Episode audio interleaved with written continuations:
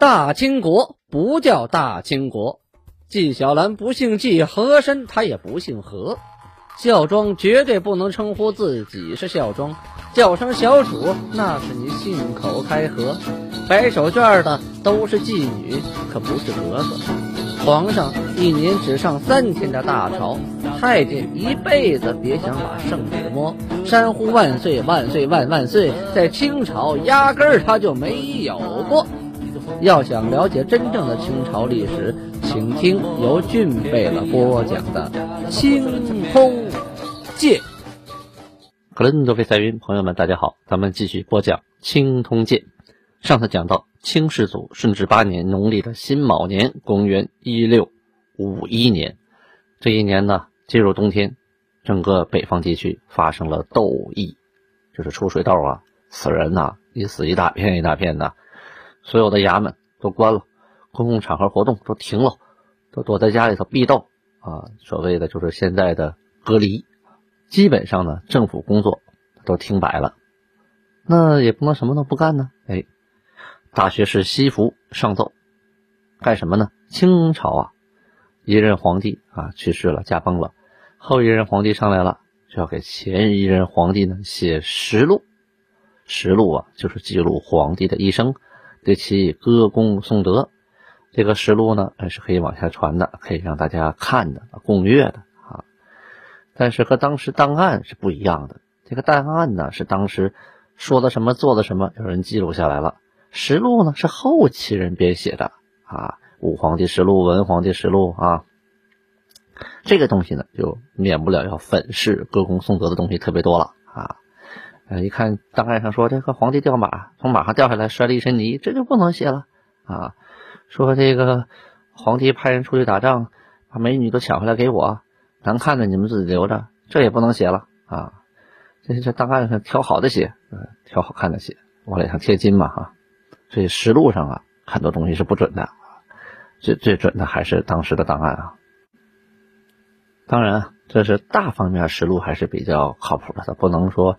太瞎编啊！因为刚发生没多久嘛，所以还是有一定可信度和史料价值的啊。当时大学士西服向皇帝的奏章里怎么说的呢？听众朋友肯定会好奇啊。那当时一个大学士啊，向皇帝上个奏章，要给前一任皇帝编实录，他具体得说点什么呢？他肯定不能像俊贝勒这样说白话啊。书面文读一下，大家感受一下，看能不能听得懂。奏曰。太祖武皇帝开创丰功，太宗文皇帝嗣位，继命儒臣纂成实录，功德昭如日月，磨列垂珠异似。你看这句话，先解释一下，说白了就是说，那个武皇帝努尔哈赤死的时候，那皇太极就给武皇帝写实录了。现在文皇帝。那皇太极去世了，我们也应该，呃，给上一任写实录啊，是吧？你爹给爷爷写了，儿子给爹也得写呀，啊，好招功德呀，功德昭日日月嘛。臣等福思太宗文皇帝德业宏远，亦扩披基，必备在史册，求为法首。用招我皇上孝思，在这解释这一句了啊！不解释，真真听不懂啊！臣等福思，就我们这些人呢，趴在地上想，这是一个客气话，他不可能趴地上了啊！太宗文皇帝德业宏远，是说皇太极那做了那么多好事啊，大德大业，义扩披基，就是扩大了国家的基业，必备在史册呀。这些事情，这些功业，你不写在这个史册上，那后人该记不住了呀。祖先的大功大德呀，是吧？啊，最后一句是求为法首，用招我皇上孝思。哎，就是这个事情啊，应该成规律啊。我们按照呃按照规律去做它，也表现呢我们现在这任皇帝这个孝心，对吧？你父亲跟你爷爷都写了，你能不跟你父亲写吗？对不对？后面继续，且皇上公亲大政以来。世世恪遵太宗心法，纂修实录大典，犹不可缓。敬请皇上敕行，其余肃郡。啊，这什么意思？就说这是这有点带口，嗯，拍马屁的嫌疑啊。就说今天小皇帝才十四岁嘛，说你自己亲政以来呀，你也按照你你爸爸传下来的啊，皇太极传下来这些心法去做事儿。所以呢，这个转修太呃太宗的实录啊大典这个事情，不能再推了，得赶紧您发话，我们早干早完事儿啊。扶起特颁敕谕，行臣衙门转修，应用官员仁义，臣等另书具奏啊。其公费钱粮，启敕下该部查吏。奏请，哎，后边还有俩字“报可”，报可是档案说的，什么意思呢？就是送给皇帝看，皇帝一个字“可”啊，行啊，同意。那这句话这段话什么意思呢？说我们呢已经准备好了，那您求您赶紧颁个敕谕，我们就开始干干活，需要多少人，需要多少钱，这个我们再下一个折子啊，在上在下一个奏奏章的时候会详细列出来的啊，而且呢，各个部门相关呢。他有例子啊，因为已经写过这个《太宗实录》了啊。按照例子，该需要多少人、多少钱，各个部门该怎么配合的啊？提供什么档案呢？提供多少人的啊？都按照例子来。希望各个部门也配合。好，等您的指示，后边报可就是报上去了，统一。本来这个实录就该写啊，一直都拖到现在了，再拖大家该忘了啊。再有一个，现在确实闲的没什么事儿，赶上出水痘啊啊，都闷在家里头。他写书正是时候啊！好，放下北边出水痘，咱先不说，说说南边吧。南边郑成功现在可恼恼的了，恼恼的因为什么事儿啊？啊，发愁，发愁军饷的问题。他为什么发愁军饷啊？不是因为他过不下去了，是因为他扩大了，壮大了。在这一年呢，这郑成功啊，突然这时来运转了，一下子扩大了地盘，扩充了队伍。怎么回事呢？就是源于啊。他成功拿下漳浦这个地方，啊，拿下漳浦，同时呢，这地盘一扩大，觉得自己哎有两下子了，还派使臣呢与日本通好，想跟日本呢联手反攻大陆啊。嗯，他怎么拿漳浦呢？这个事情咱从头讲啊。这跟郑成功手下呀，啊，他这个原部下有关系，因为这个清军派的守将啊，很多原来就是当初跟郑成功混的啊。他的手下，所以当郑成功来打的时候，哎，你你想这结果吧。当时郑成功啊，以金门、厦门为重镇啊，往旁边打。大家知道金门岛和厦门岛这俩小地方，那多弹丸之地呀！你那离大陆那那没法比呀啊！他就抢旁边的一些小县啊、小县城，抢点是点啊。你在海上，你靠什么活着呀？对吧？吃吃喝喝都没有啊。于是呢。发现漳浦是个好地方，准备攻漳浦。这个清军的漳浦守将啊，是俩人，一个叫杨士德，一个叫陈饶策。其中这个陈饶策，哎，就是原来他的部下呀。这二位商量商量，别打了，打死人犯不上啊。清军来我们没打，我们投降了。这个我们自己人来了更不打，投降。县城，把城开门迎你进来。这下子郑成功可美坏了。马上封官，杨士德封为英兵镇啊，这个什么什么镇啊，这是个官职啊。陈饶策护卫前镇，还封个英义将军，为啥的？老部下嘛。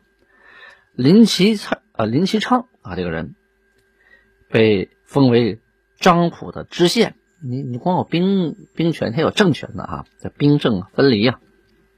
他不像这个八旗啊，一个人。军政民一体全管了，哎，他这是军政分开的。陈饶策呢，本来原来就跟郑郑成功啊，他就打过很久，所以呢，今天一归府，这消息传出去以后，被舟山的这个阮俊、阮美都听说了。这二位原来也跟郑成功混的，手底下不少船呢，不少水军呢，哎，都从舟山开船，走走走走过来了，干啥呢？我们还跟您混啊，还当您的部下，我们船都听您指挥。这个清军的海邓守将叫贺文兴啊，叶赫那拉那个贺贺文兴，一看见哟呵，这轻松就上了大陆了，没打，没费一兵一卒，这么多人投降了。于是秘密送了一封信，什么意思呢？我也想投降，跟你混，啊，冲举大明旗帜，嗯，我们反攻大清。那郑成功还用说吗？那高兴死了啊！马上封其为前冲镇。有句话呀，叫“无兵筹兵”，就是没有兵的时候啊，就筹什么时候能有兵啊？有兵啊，筹饷啊！你不给当兵的发钱，那下个月就哗变了，对吧？你不给发工资，谁给你卖命啊？你当兵就为了军饷嘛，是不是？所以你突然多了这么多兵，你拿什么养人家呢？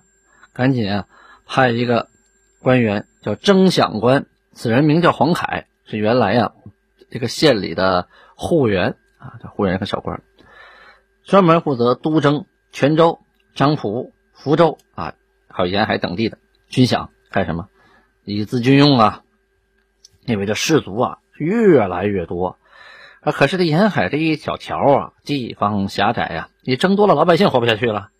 再有一个，你军器装备呢，啊，你枪炮、火器、弓箭，这个刀枪盾牌什么东西，你都得跟上啊，你不能拿拿镰刀出去玩命啊，啊，粮饷不足啊，军械也不足啊，于是与参军，这下下边有几个参军啊，就是重要的，呃，现在相当于参谋啊。有一个叫潘庚忠，另一位冯邓氏，第三位蔡明雷，第四位林林于清啊，林于清，这四位聚在一起，咱们开个会吧。现在当前情况是这个这个这个这个这样子啊。当时冯登氏首先说了，方今粮饷充足，铅铜广多，莫如日本呐。哎，什么意思？现在呀，这个我们的海上最大的岛是哪个岛？日本岛啊，它那地方能种粮食啊，而且还有矿，所以说咱们这些小岛跟日本岛比，那差远了。而且日本呢，一直垂涎中国，就一直惦记我们这块肥肉呢啊。前者翁太夫人，谁是翁太夫人呢？哎，就是郑成功他母亲呐，他的亲妈呀，啊，国王继任为女，则其义后。这人呢？这段话的意思是说呀，日本国王曾经认这个郑成功的母亲为干女儿。这事儿啊，档案上其他档案有没有记录？我不知道啊。这里就这么一说，咱们姑且先争放放着啊，是否是争议的事儿？但有一点可以承认什么呢？当初啊，海上的这些海盗，包括郑成功的父亲郑芝龙啊，在海上跑来跑去，跟日本人呢多有交集。而且海盗和日本联姻的事情是那层出不穷，很多也经常雇佣一些海岛和日本人呢打个杂啊，当个水手啊之类的，常有的事儿。所以郑成功的母亲是日本人，这事情那是嗯毋庸置疑的啊。而且很多人说他也是出生在日本啊，受两种教育。所以这个参军说呀：“与之通好，彼必从啊。藩主何不修书啊？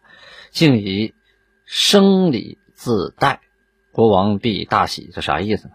啊，就说藩主指这个郑成功，你写封信，把自己呀看作外甥，哎，你是日本人外甥，以日本人外甥这个礼节去说话。国王一听，哎，高兴啊，是吧？且呃借笔地笔粮以济武用啊，然后下犯吕宋、暹罗、交趾等国，源源不绝，则粮饷足。而进取义矣啊！这段话翻译过来说什么呢？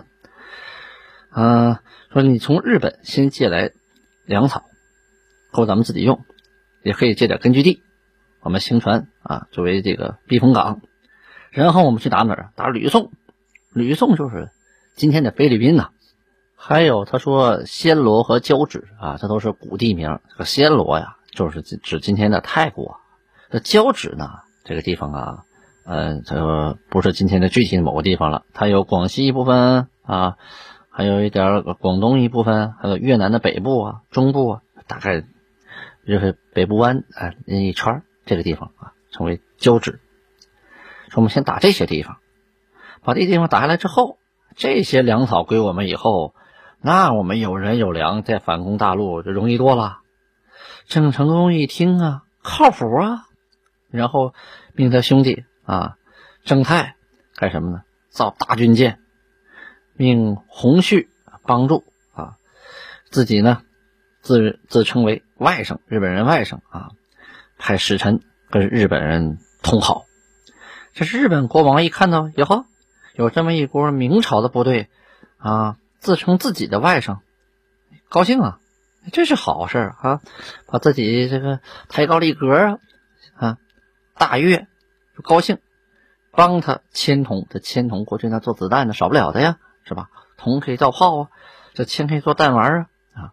同时还派了官员协助铸铜贡啊，这个铜贡啊，就是船上用的大铜炮啊，那个射程可远呐啊！这个铜贡呢是明代一种特别大的大型火炮啊，是嘉靖年间创制的，说大的重有五百斤呢。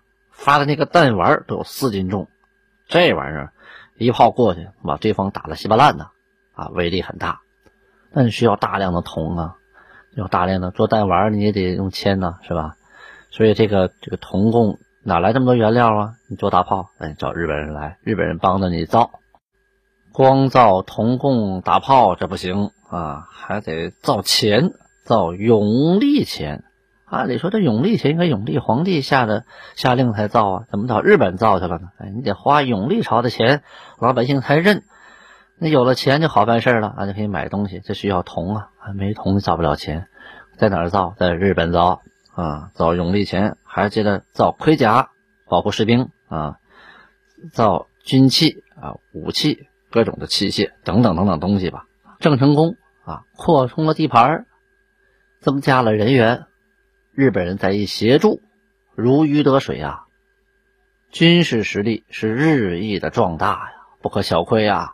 转眼呢，到了这一年的年底啊，这个清代呢，在每年的年底呀，都要做一个统计啊，年底呀，做个汇总，今年都干什么了啊？有什么呀？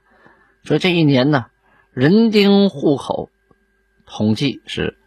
一千零六十三万三千三百二十六，准确吧？啊，当然肯定有没统计到的啊。